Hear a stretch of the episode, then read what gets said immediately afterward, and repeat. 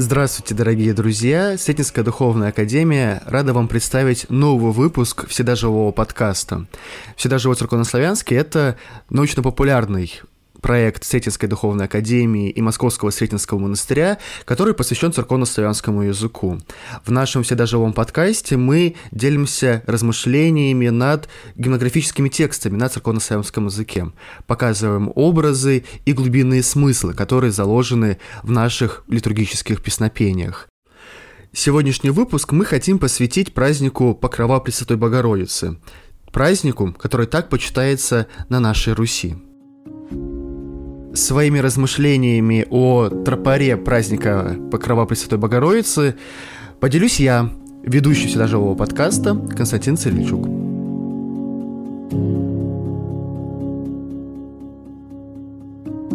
Четырнадцатого октября церковь вспоминает покров Пресвятой Богородицы. Изначально греческий праздник на русской земле он становится любимым осенним торжеством. Установление на Руси празднования Покрова Пресвятой Богородицы принято относить к XII столетию, когда при князе Андрее Боголюбском отстраивается и освящается прекрасный храм, шедевр русского зодчества «Церковь Покрова на Нырли». После храмы в честь этого церковного торжества появятся во многих городах Руси.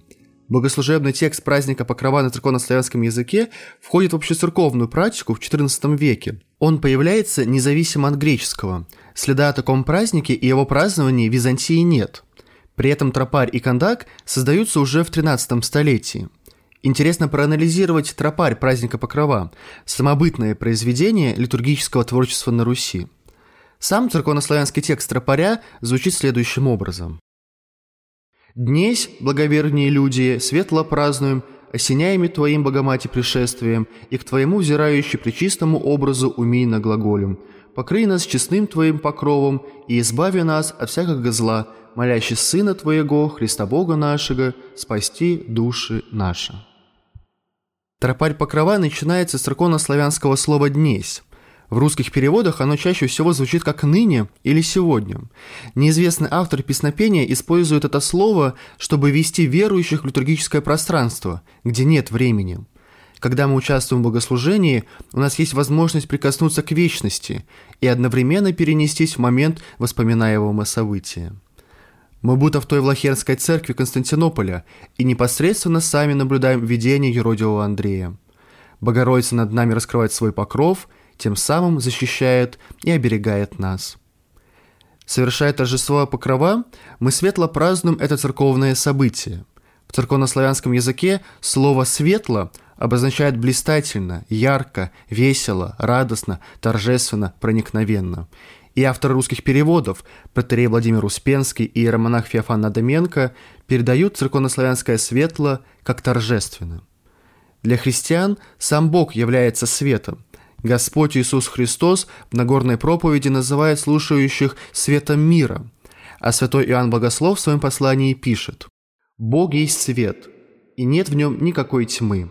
Если мы говорим, что имеем общение с Ним, а ходим во тьме, то мы лжем и не поступаем по истине». Только пребывая во Христе, мы можем говорить, что пребываем во свете. Только так мы можем светло праздновать покров Пресвятой Девы. Во Влахернской церкви святой Андрей и его ученик Епифаний во время всеночного бдения сподобились созерцать Святую Богородицу в воздухе, пришедшую с ангелами, предтечей, Иоанном Богословом и многими другими святыми. Пречистая Дева, согласно сказанию, распростерла свой честный амофор, блиставший синее солнце над людьми, бывшими в церкви. И в тропаре праздника молящиеся признают, что осеняемы пришествием самой Богоматери – Остановимся на церковнославянских словах «осеняями» и «пришествие». Первое слово «осеняями» образовано от глагола «осеняйте», который многозначит в церковнославянском языке. Это и сиять, светить, бросать отблеск, и покрывать собой своей тенью, и осенить крестным знамением, и описывать, очерчивать.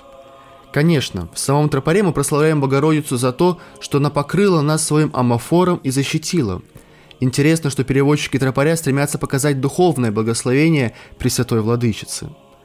Второе слово «пришествие» имеет смысл прихода, прибытия кого-либо. Мы, вспоминающие явление юродивому Андрею, сами переживаем встречу с Богоматерью. От этого мы радостно восклицаем или по-церковнославянски «умильно глаголем». Умиление в русском языке означает трогательное, нежное чувство, а в церковнославянском – печаль, сокрушение, помилование, соболезнование. Это слово передает то, что преподобный Иоанн Лестничник называет радостотворным плачем. Он пишет, «Размышляя о свойстве умиления, изумляюсь тому, каким образом плач и так называемая печаль заключают в себе радость и веселье, как мед заключается в соте». Почему же, взирая на Богородицу, мы одновременно светло празднуем и умильно глаголем? Ответ таков. Переживая встречу с Пречистой Девой, мы и радуемся, что сподобились взирать на нее, и осознаем свою греховность и недостойность такой встречи. Понимая свое духовное положение, мы порой сквозь слезы и от всего сердца начинаем молить Богородицу «Покрый нас честным Твоим покровом и избави нас от всякого зла». Молитвенное заступничество Пресвятой Девы ощущается как покрытие нас амофором или покровом. Амофор – слово греческое, которым чаще всего обозначают предмет архиерейского облачения – широкую ленту с изображением крестов. Амофор следует отличать от мафория – плата, покрывающего голову и плечи. Именно его в православной иконографии изображают на иконах Богородицы – Мафори Богоматери хранили во Влахернской церкви Константинополя с 473 года, когда его перенесли из Палестины Патрики Гальби и Кандид.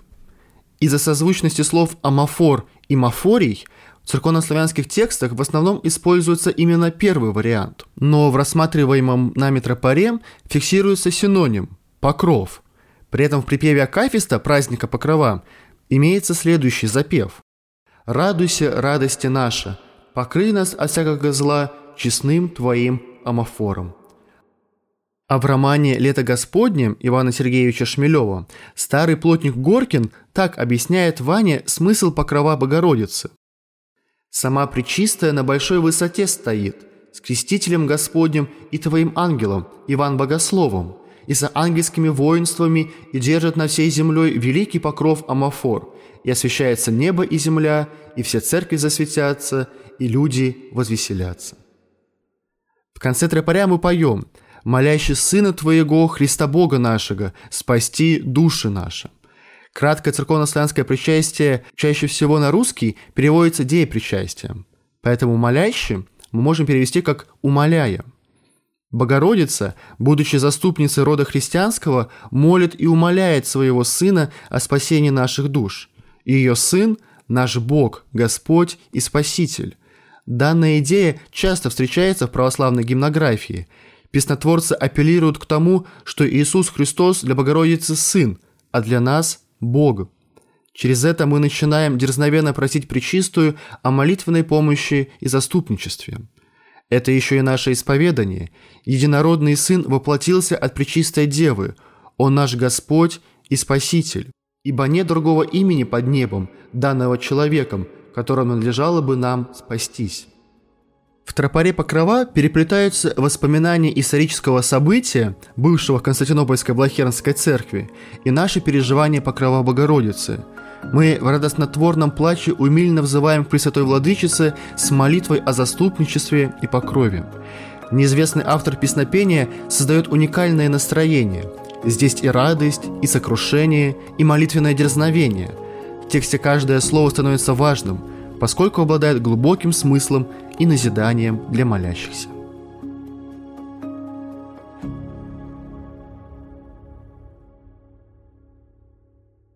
Вы послушали эпизод всегда живого подкаста о тропаре праздника Покрова Пресвятой Богородицы.